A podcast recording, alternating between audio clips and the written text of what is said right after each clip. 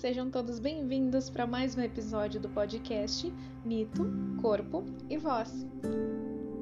Essa atividade faz parte do projeto Quando Mito Ganha Corpo e Voz, redescobrindo a força de ser mulher, que está sendo realizado através do digital Criação e Formação Diversidade das Culturas, executado com recursos da Lei nº 14017-20.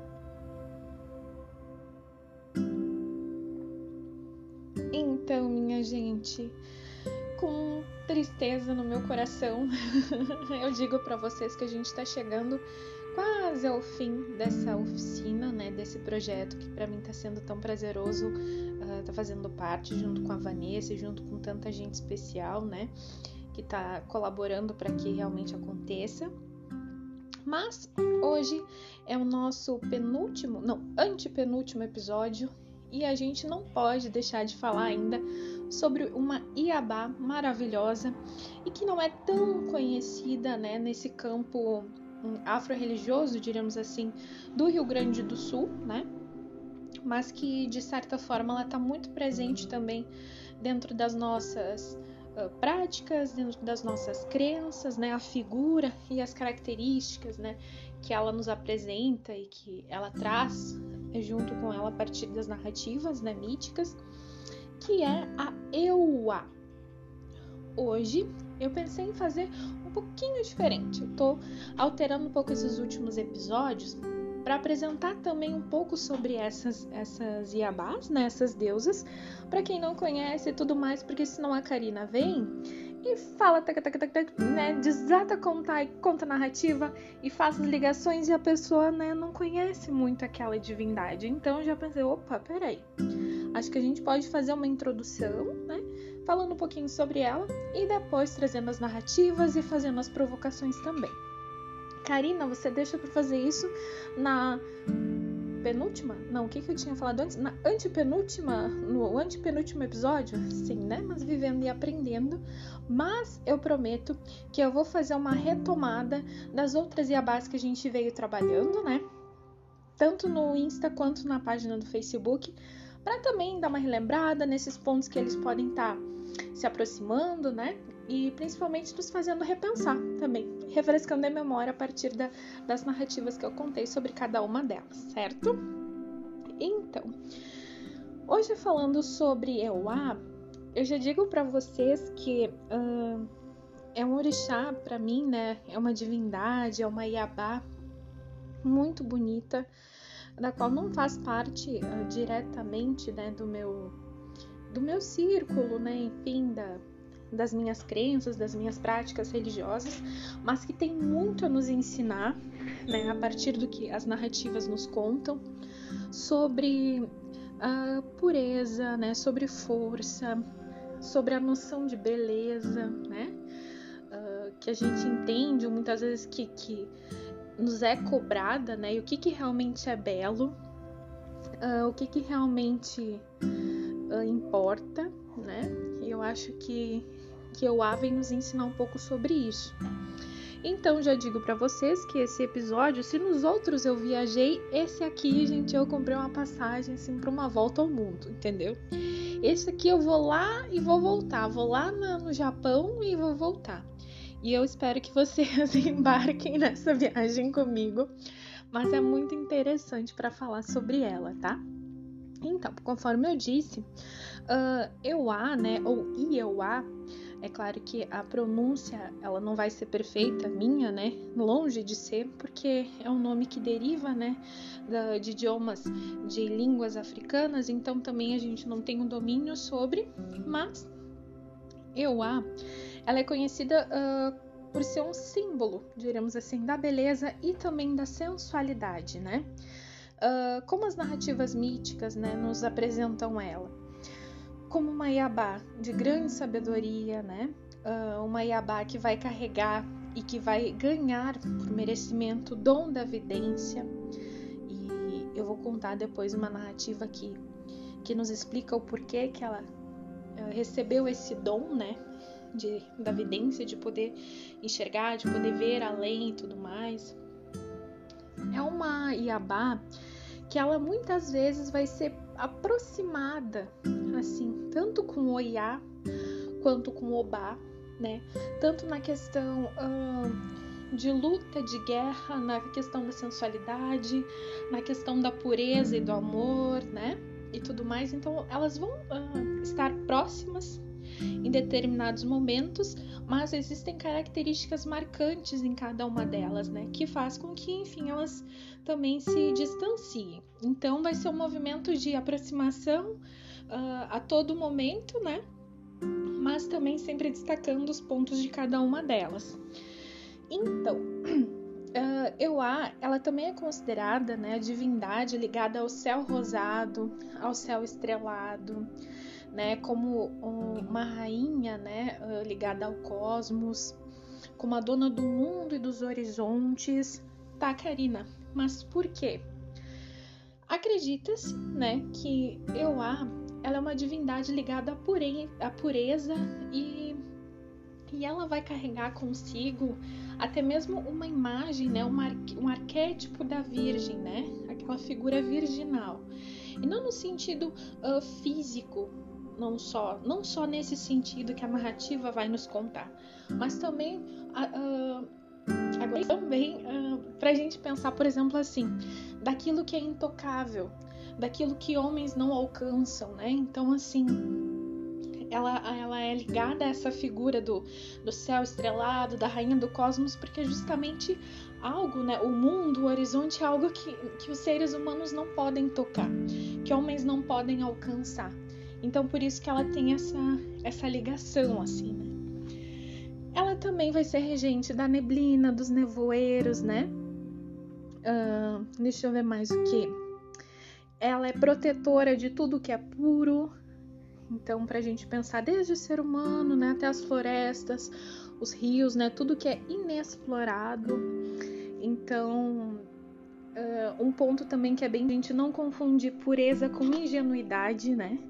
E daí acho que aqui fica uma marcação que, a meu ver, separa ela de Obá, né? Pela questão da pureza e da ingenuidade. Quando a gente estava conversando sobre o quanto Obá se entregou na relação com Xangô, né, e tudo mais, e caiu no golpe de Oxum, que foi lá e pediu para ela cortar a orelha, vocês lembram? Pois é, pediu não, né, deu a deixa. Enfim, eu acho que isso é um, um dos pontos que podem estar tá separando, né, uh, essas duas divindades. Eu estou aqui gravando esse episódio sentada e parece que eu estou fazendo uma maratona. Eu acho que eu errei aqui o, a organização da respiração, então vocês me desculpem, mas eu não estou correndo, estou sentadinha aqui e falando com vocês.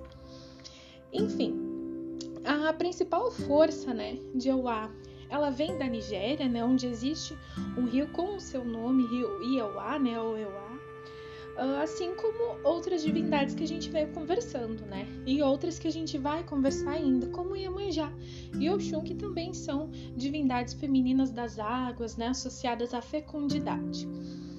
Então, Euá, por ter também esse caráter guerreiro, né? Que é um pouco menos conhecida que, que Oiá, também é associada com ela, justamente por essas, por essas aproximações, né? Então, assim, as narrativas vão apresentar Euá como uma moça, ora casada com Oxumaré, né? Que é também uma divindade masculina que vai ser representada pelo arco-íris, pela serpente, né? Então, ora a narrativa vai nos contar, vai nos apresentar ela como casada com Oxumaré, ora como irmã de Oxumaré, né? E ela filha de Nanã, então, Nanã, a primeira divindade que a gente falou, ela teve três filhos, de acordo com as narrativas que eu vim estudando, né? E um deles seria Oxumaré, que é esse orixá, né? essa divindade ligada ao arco-íris, essa energia, né? esse encontro do céu com a terra, né? Que esse orixá que faz o encontro do Orum, céu, com a Ie, a terra. Também Nanã teve como filho Chapanã, e também a Euá, né? Dentro dessas narrativas que, que a gente veio conversando e tudo mais. Um ponto uh, que eu quero falar para vocês, a começar apresentando assim, é que essas narrativas que hoje eu trago é muito mais no sentido de ilustrar, né, de trazer para vocês características e nos fazer pensar, mas a, a, questão da provocação mesmo vai se dar a partir dessa figura de Euá, né, como o arquétipo dessa virgem, né, que eu quero convidar vocês a pensar sobre essa relação e sobre também a diferença, por exemplo, de, de Oiá com Euá no sentido de que as duas são figuras né, de mulheres guerreiras, de mulheres fortes, e o que aproxima as duas é justamente a liberdade de ser quem são. Embora uma né, escolha amar todos, ser livre, apaixonar-se, jogar-se no mundo, né, para desbravar e para conhecer, para se entregar aos amores e tudo mais, a outra, eu a escolhe justamente não viver isso. Então, o, a nossa prosa hoje vai ser muito mais nesse sentido, né? Do poder de escolha e principalmente do poder de, do, de não ser rotulada, do poder de não carregar um rótulo, né? Então, acho que é muito mais nesse sentido. Mas, deixa eu voltar aqui nas narrativas que eu quero contar para vocês. Eu vou contar três hoje, que são muito amadas, gente, muito amadas mesmo, sobre o ar Uh, corre lá no Instagram depois, arroba também na página do Face, porque hoje, quarta-feira, eu vou lançar os cards com todas as iabás que a gente veio trabalhando até agora, com narrativas curtinhas para vocês também estarem acessando lá, né? A narrativa escrita que vocês possam compartilhar e tudo mais. Então, vocês também já vão ter uma ilustração ou uma imagem, né, para começar a pensar sobre o lá, né? Também lá na nossa página no Insta. Então, novamente, eu acho que justamente por ser cíclico, por, por ser esse, representar esse movimento das águas de vai e vem, né? E tudo mais, novamente eu apresento vocês, eu apresento vocês não, apresento eu a como aquela figura ligada às águas, tá? Então, o primeiro, a primeira narrativa que eu contar, vou contar para vocês vem da obra Mitologia dos Orixás, de Reginaldo Prandi, e tem por título Euá transforma-se numa fonte e sacia a sede dos filhos. Então vamos lá. Havia uma mulher que tinha dois filhos, aos quais amava mais do que tudo levando as crianças, ela ia todos os dias à floresta em busca de lenha. Lenha que ela recolhia e vendia no mercado para sustentar os filhos. Euá. Seu nome era Euá e esse era o seu trabalho. Ia ao bosque com seus filhos todos os dias. Uma vez, os três estavam no bosque entretidos quando Euá percebeu que se perdera por mais que procurasse se orientar, não pôde eu achar o caminho de volta. Mais e mais os três iam se embrenhando na floresta. As duas crianças começaram a reclamar de fome, de sede e de cansaço. Quanto mais andavam, maior a sede, maior a fome. As crianças já não podiam andar e clamavam à mãe por água. Eu a procurava e não achava nenhuma fonte, nenhum riacho, nenhuma poça d'água. Os filhos já morriam de sede e eu a se desesperava. Então, Euá implorou aos deuses, né? pediu para Olodumare. Ela se deitou junto dos filhos moribundos e ali onde se encontrava, Euá transformou-se numa nascente d'água. Jorrou da fonte de água cristalina e fresca, e as crianças beberam dela. Caso, ela se transformou nessa nascente. E a água matou a sede das crianças, e os filhos de Euá sobreviveram. Mataram a sede com a água de Oiá. Opa, de Euá. Olha eu aí já metendo a moça na história errada. E a fonte continuou jorrando, e as águas se juntaram e transformaram uma lagoa, se formaram numa lagoa.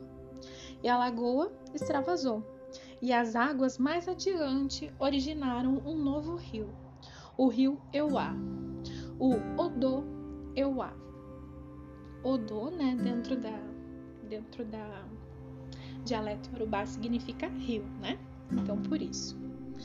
Olha que bonita essa passagem que nos traz, né, esse esforço de Euá, né, de transformar-se numa fonte para saciar a sede né, dos filhos e tudo mais. E o quanto que esse movimento acabou uh, uh, numa consequência muito maior, né, que de uma simples nascente onde ela pôde né, saciar essa sede, ela foi se transformando, se transformando, tomando uma proporção gigantesca e acabou virando um rio, né? Um rio gigante, um rio bonito e, e, e cheio de vida também, né? Isso nos convida a pensar o quanto que talvez, gente, agora aqui, momento viagem, o quanto que a gente pode uh, achar simples, achar bobo um movimento, uma ação diária, né? Ou assim, ah, eu vou fazer isso aqui, mas não vai dar em nada. Ou ah, um exemplo, agora fugindo um pouco da narrativa, assim, ah, o que, que adianta, sei lá, eu cuidar, eu separar o meu lixo e o vizinho do lado não, ah, eu não vou, sabe? Nesse sentido, as coisas mais simples da nossa rotina e que a gente às vezes pensa, ah, não vai fazer diferença nenhuma. E daí é neste momento que o A vem nos mostrar, claro, eu fazendo associação, vocês estão livres para fazer as, as associações que quiserem, tá? Mas assim, o quanto que esse movimento de cuidado com o outro, pensando num coletivo, né, pensando na comunidade e e vamos pensar aqui na narrativa, né, que Euá cuida dos filhos, né, gera essa água, né, se transforma nessa água para os filhos, mas ela acaba também saciando a sede e a fome, né, acaba alimentando a floresta acaba alimentando a natureza, acaba gerando muito mais vida. Então é nesse sentido que aquela pequena ação que a gente acha que não vai dar em nada, gente, o quanto que ela é poderosa e o quanto que ela acaba motivando, né? Uh, instigando e convidando outras pessoas também a se movimentar. Não sei se vocês compreendem o que eu tô querendo dizer, mas na minha cabeça tá tão claro. mas é, eu acho que é. A gente vai pensando uma coisa, né? E não sei se eu consigo explicar. Mas assim, motivação e não é empolgação, me fugiu a palavra agora e eu tô aqui sozinha porque eu me esqueci a palavra. Mas é o quanto que a gente acaba. Me esqueci. Incentivando? Tá, vamos lá incentivando. Se vocês. Uh estiverem ligados na palavra que eu quero dizer, vocês podem me mandar depois pelo WhatsApp ou mandar pelo Instagram, tá? Mas quando a gente acaba motivando, né? Uh, cativando outras pessoas, esse simples movimento que a gente faz, ele vai tomando uma proporção tão grande, vai envolvendo mais gente, vai envolvendo a comunidade. E quando a gente vê, a gente transformou um bairro, transformou uma cidade, transformou um núcleo de pessoas enfim, sabe? E as pessoas crescem coletivamente nesse sentido, né? Eu acho que realmente o crescimento ele sempre vai ser uh, coletivo, né? Comunitário, no sentido de que eu protejo os outros, né? E acabo protegendo a mim mesmo.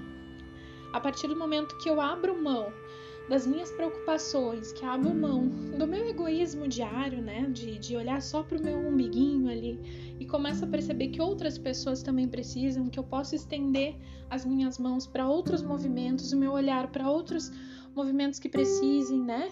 Uh, e tudo mais eu acabo agregando e gerando uma potência, né? E eu acho que nesse sentido, eu a nos convida a pensar sobre isso, né? Sobre esse poder e sobre essa potência de ser, né? Eu acho que realmente a gente é quando é, é de forma concreta, assim, né? Não o que nós temos, mas o que nós somos. E eu acho que a gente realmente é quando nós pensamos para além de nós mesmos.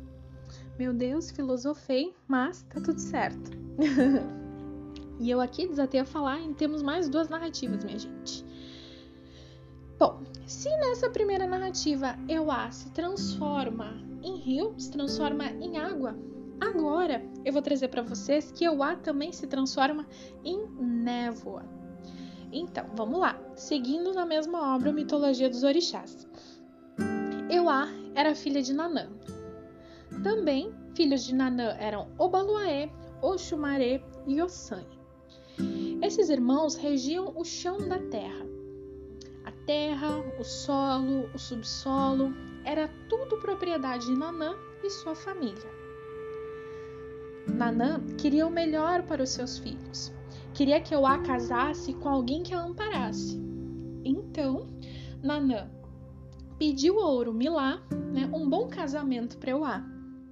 Porque Euá era linda, carinhosa, enfim, perfeita, né? Aos olhos da mãe, e a narrativa também apresenta assim.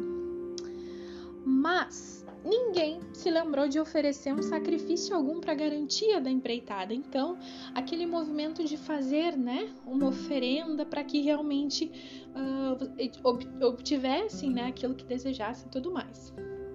Então, vários príncipes ofereceram-se prontamente para desposar Euá, né? E eram tantos os pretendentes que logo uma contenda entre eles se armou. O que que deu? A concorrência pela mão dessa princesa né, transformou-se em pugna incessante e mortal. No caso, uma guerra, né? Então, os jovens eles se, se degladiavam né, até a morte, vinham de muito longe, lutavam como valentes para conquistar a beleza, né? Mas a cada vencedor, eu ela não se decidia, né? Ela não aceitava o pretendente, ela não queria. Então vinham novos candidatos e outros combates e Euá não conseguia decidir-se. Ainda que tão ansiosa né, ela tivesse para se casar e tudo mais e acabar com aquele sangrento campeonato, né? Por mais que ela quisesse, ela estava ansiosa para que tudo aquilo acabasse, mas ao mesmo tempo ela não queria se casar. Ela não queria aquilo. Então, o que, que começou a acontecer no reino de Nanã, né? Tudo começou a ficar feio e triste, né? A terra secou, o sol quase se apagava, né? Só a morte dos noivos imperava, então só aconteciam mortes e mortes. Euá, então ela decidiu ir à casa de Orumilá, né, para que ele ajudasse a resolver essa situação toda, né, porque ela estava realmente desesperada, né, ela não queria mais aquela uh, tantas mortes e tudo mais. Então, o que que Euá fez? Ela fez os ebós, né, encomendados por Ifá, ela fez essas oferendas, né, uh, das quais Orumilá ensinou a ela. E o que que aconteceu? Os ventos mudaram, os céus se abriram, né? O sol escaldava a terra e para espanto de todos, a princesa, ela, Euá, começou a se desintegrar ao, ao passo né, que tudo ficava bonito, tudo ficava lindo, ela começou a sumir. Ela foi desaparecendo, perdendo a forma, até evaporar-se com pente e transformar-se em densa e bru bruma. Essa névoa radiante de Euá espalhou-se pela terra. E na névoa da manhã, Euá cantarolava feliz e radiante. Com força e expressões inigualáveis cantava a bruma, o Supremo Deus determinou então que Euá zelasse pelos indecisos amantes, olhasse seus problemas, guiasse suas relações. Olha que interessante, né? Então, quando a gente pensa naquela na serração de de manhã cedo, né? Aquela serração que anuncia um dia bonito, porque assim, um ensinamento da minha mãe, ela dizia assim: serração baixa, sol que racha. Vocês podem rir, mas eu lembrei disso agora porque é como se fosse um, um prenúncio, né, do, do dia bonito que que vai acontecer e tudo mais, e o quanto que eu há, ela pode estar associada a essa figura do dia, né? A figura assim do tempo.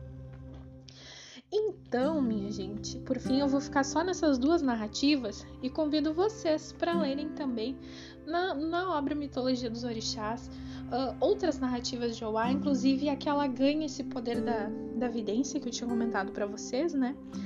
Que o, o, título dessa narrativa é Euá livra Urumilá da perseguição da morte. E aí que ela ganha esse poder. Então convido vocês também a darem uma lida a pesquisarem porque é muito, muito bonito mesmo. Mas uh, que ponto que eu quero trazer para vocês pensarem sobre esse poder de escolha, né? Que eu estava comentando lá no início, sobre essas aproximações com o IA, sobre essa figura do inalcançável, né? Então, só para voltar. uh, Euá, enquanto a deusa virgem, né, das florestas inexploradas, ela acaba sendo comparada a outras deusas, né, de outras culturas, como a grega Artemis, né, como a deusa romana Diana. Então, assim, só para comentar para vocês, Artemis, assim como Euá, ela também tinha uma intensa ligação com o irmão Apolo, né, que é essa ligação que Euá vai ter com Oxumaré. Então, essa ligação com o irmão, de certa forma, para as duas vai ser a única relação significativa com o homem. Karina, nesse sentido que ela não casa, que ela não vai se relacionar, a princípio, né, pelas narrativas que eu venho conhecendo, não. Então, a gente vai explorar esse aspecto virginal, né, dessa deusa no sentido muito mais de, de pureza, né, de inalcançável e partindo de uma obra muito interessante, tá? De uma psiquiatra, que é a Jan Bollen, né? Perdoem se eu estiver falando errado, mas assim, é, a, é o, a obra dela, As Deusas e a Mulher, onde ela vai fazer uma reflexão bem profunda sobre esse aspecto da virgindade, né? No sentido uh, não. Ele é muito mais que não ser violada por um homem, mas justamente para pensar nesse aspecto de não pertencer ou de ser impenetrável ao homem, né? O que, que ela vai nos contar? Tanto essa obra As Deusas e a Mulher, quanto as narrativas de, Euá, né? É a figura da mulher, ela que não é afetada pela necessidade de um homem ou pela necessidade de ser aprovada por ele, né? Que ela vai existir completamente separada dele, né? em seu próprio direito. Então, uh, para a gente pensar, né? Quando a mulher está vivendo um arquétipo de virgem, isso significa que um, aspecto, que um aspecto significativo seu é psicologicamente virginal e não que seja fisicamente ou literalmente virgem, no sentido de, de, desse rompimento, dessa ligação, né? Não, não dessa dessa ligação assim relacional assim de, de ter que ter que ser amada né tenho que ter esse vínculo essa ligação entende? Isso é rompido quando a gente está falando sobre esse aspecto virginal, né? Esse, esse contato ele acaba não existindo. Então, dentro dessa obra dessa dessa autora, né, Jan Bollen, ela nos apresenta que toda mulher carrega em si esse aspecto de virgindade, né? Mesmo que já seja casada ou mãe, né? Mas pra gente pensar assim, Karina, no sentido de que da mulher como um ser em si mesmo, né? Que não vai levar rótulo de esposa, de mãe? Pensar num, num lado de uma personalidade que não vai, que acaba não sendo afetada, né? O que pelo menos tenta não ser afetada pelas expectativas coletivas, né? Sociais e culturais. Então, quando a gente pensa, uh, sou eu, né? Minhas escolhas, minha vida, quero ser assim. Não vivo para o outro. Não sei se vocês estão estão ligadas no, no, no, que eu tô querendo falar. Mas a gente pode seguir nessa, nessa conversa. Talvez até um vale aí uma parte 2 para a gente continuar falando sobre. Então, um aspecto bem importante desse arquétipo, né, uh, que também vai ligar uh, ao tema da virgindade, é o fato de Euá ser o orixá que transforma a água no, no estado líquido né, para o estado gasoso, gerando as nuvens e a chuva. Olha ela aí de novo virando também né, a nuvem. Então, pensar transformar essa água né, do estado líquido para o estado gasoso remete à operação alquímica, né, de sublimação, assim. Então, pensar a sublimação no, como um processo de substância inferior que se transforma em uma substância superior. Então, tudo que se refere ao movimento para cima, né, como escadas, aviões, elevadores, tudo está diretamente ligado ao processo de sublimácio, diríamos assim. Né? Ou seja, o arco-íris que a gente está pensando, né? Ele é inatingível. O céu, a névoa, né?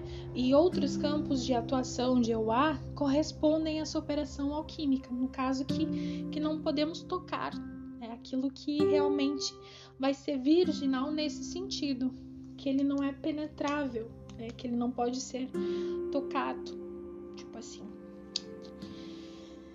Então, o que, que por que, que eu trouxe essa fala toda aqui sobre a questão de escolha? E que a partir do momento que eu a escolhe não relacionar-se com ninguém, ela acaba protegendo e cuidando todos aqueles, né, os amados, os amantes, né, os indecisos e tudo mais, é uma escolha dela não se relacionar. Assim como foi uma escolha de Oiá, pelo menos as narrativas nos contam, de querer relacionar, de se entregar a várias paixões, enfim, de viver a modo dela, né, a maneira dela. Então, uh, eu acho que dá para fazer essa associação muito bem muito bem amarradinha, e claro, né, não, não só nesse episódio, mas talvez em outro que possa continuar, para a gente pensar sobre os rótulos que muitas vezes nos colocam e todo esse processo de desconstrução que a gente tem que estar tá fazendo, né, a todo momento para estar tá fazendo essa revisão e, e arrancando, né, esses rótulos assim, derrubando, né, caindo por terra. E o quanto que o A nos convida a pensar sobre isso também, né? Pela escolha que ela faz nessa narrativa trazida, né? E pela por tudo aquilo que que ela acaba abandonando, né?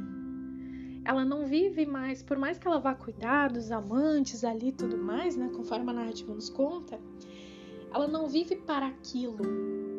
Não sei se vocês uh, conseguem, né, ou pelo menos uh, se aproximam dessa minha, dessa minha provocação, mas no sentido de que ela vive, mas não condicionada a algo, né? Eu acho que é muito mais nesse sentido que esse arquétipo da Virgem nos convida a pensar, né?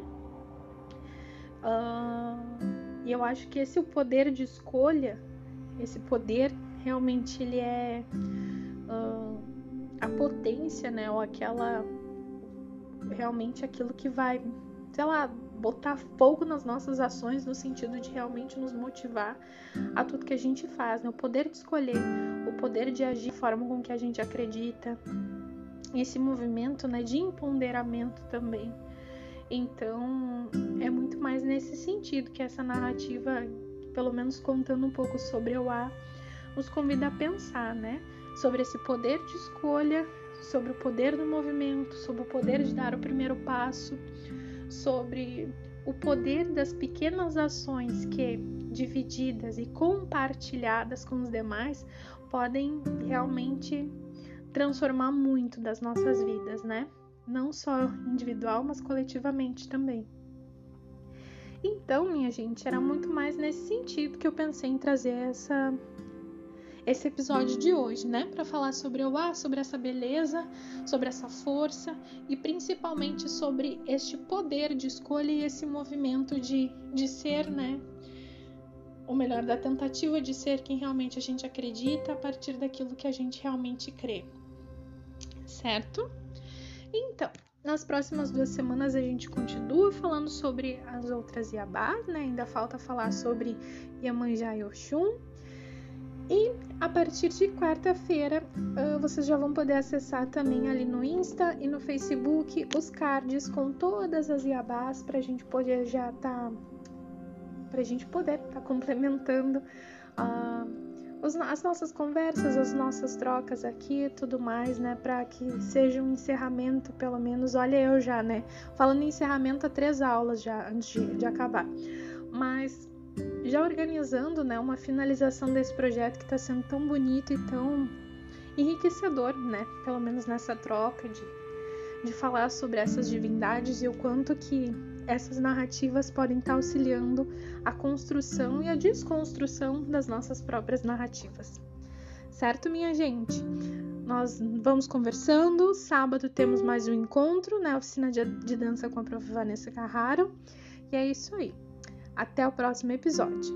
Beijo!